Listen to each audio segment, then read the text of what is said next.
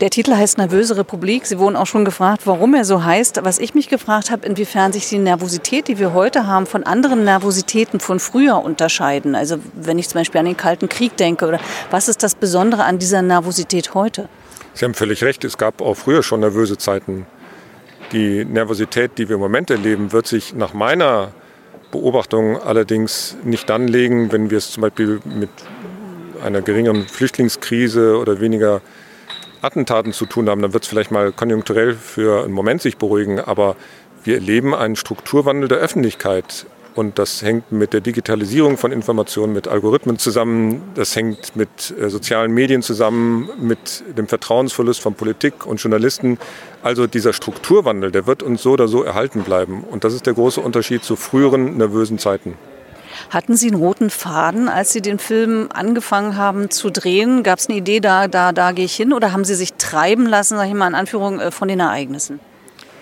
Ich konnte ja nicht äh, ahnen, was in diesem Jahr alles passieren würde. Insofern, der rote Faden war letztlich das Personal des Films. Äh, sechs Politiker, zwei Redaktionen. Und die Verabredung war, egal was passiert, an großen Ereignissen, vielleicht auch an kleinen, das durch die Brille dieser Personen äh, sich anzuschauen. Und wir konnten nicht ahnen, dass die Briten beschließen, aus der EU auszusteigen. Wir konnten den Wahlsieg von Donald Trump nicht erahnen. Wir konnten Attentate natürlich nicht erahnen. Ähm, insofern war das, wenn Sie so wollen, ein groß angelegtes Experiment mit der Verabredung, das durch die, wie gesagt, Brille von insgesamt sechs Politikern und zwei Redaktionen anzuschauen. Was ich bemerkenswert fand, dass man das erste Mal oder seit langem mal Politiker sehen konnte, die einfach mal reden durften. Also man hatte nicht das Gefühl, die mussten so kurze Soundbites abdrücken und da steht niemand, der schon einen Bias hat, sondern die durften einfach mal reden. Sehe ich das, also ist das meine Wahrnehmung Richtung? Nein, wir hatten irgendwann das Gefühl, der Film kommt ohne Kommentartext aus, was vielleicht bei diesem Thema äh, Kampf um Öffentlichkeit auch ganz angemessen ist. Insofern äh, sollten Politiker auch zu Wort kommen, weil sie letztlich auch äh, den Inhalt dieses Films transportieren. Aber sie kam jetzt nicht mit allem äh, zu Wort. Also ich habe viele Stunden mit Politikern gesprochen und der Film ist nur 90 Minuten lang. Aber es stimmt, wir haben versucht, das Thema nervöse Republik nicht mit einem nervösen Film umzusetzen, sondern ich glaube, es ist ein eher nachdenklicher, wenn Sie so wollen, Essay, also eine Beobachtung dessen, was im Laufe eines Jahres passiert. Hat übrigens auch zu einer sehr anregenden Diskussion geführt, fand ich, was man höchst selten im deutschen Fernsehen sieht. Ich weiß nicht, wie es, wie Ihnen ging. Äh, genauso. Ich hatte auch eben das Gefühl, das war ähm, ein anderer Ton in der Debatte.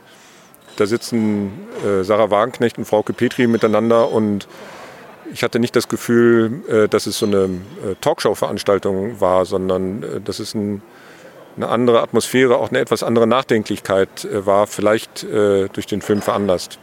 Dennoch gab es Kritik an Journalisten. Sie sagten ja eingangs, wir sollen nicht überflüssig werden, weil es wichtig ist, dass dieser Filter äh, äh zwischen der Politik und den Menschen ist. Und dann kam sofort Kritik von Katharina Barley, von den beiden anderen Frauen, ähm, dass Journalisten viel zu oft zu Aktivisten würden zum Beispiel und nicht wahrheitsgemäß wären, in dem Sinne auch nicht objektiv genug. Was, was äh, denken Sie darüber? Ja, man kann ja diese Debatte führen. Ich finde auch, dass äh, Journalisten sich nicht als Kämpfer gegen einzelne Parteien oder Politiker verstehen sollten.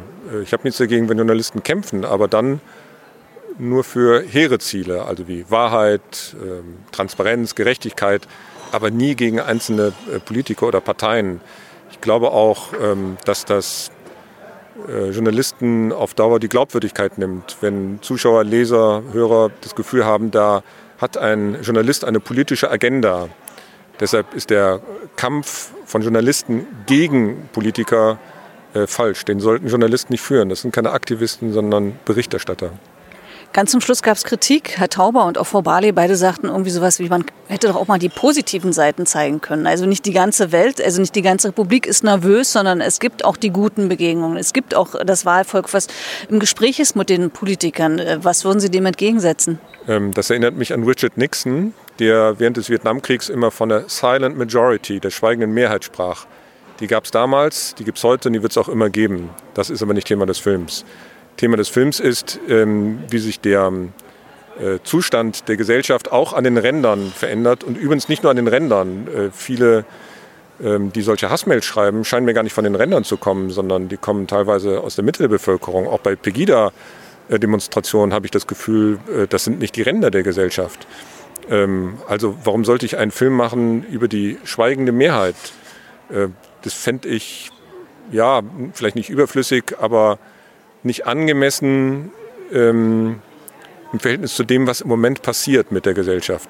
Ähm, Menschen, die auf der Stelle treten, die nichts zu sagen haben, die sollte ich in den Film nehmen. Finde ich ein komisches Verständnis. Ähm, das ist so wie Verkehrsfunk. Da berichtet man ja auch über die Falschfahrer und nicht über die, die in die richtige Richtung fahren. Was ist Ihr Fazit? Was würden Sie Journalisten mitgeben? Also aus diesem Film Erfahrung heraus und was würden Sie Politikern mitgeben?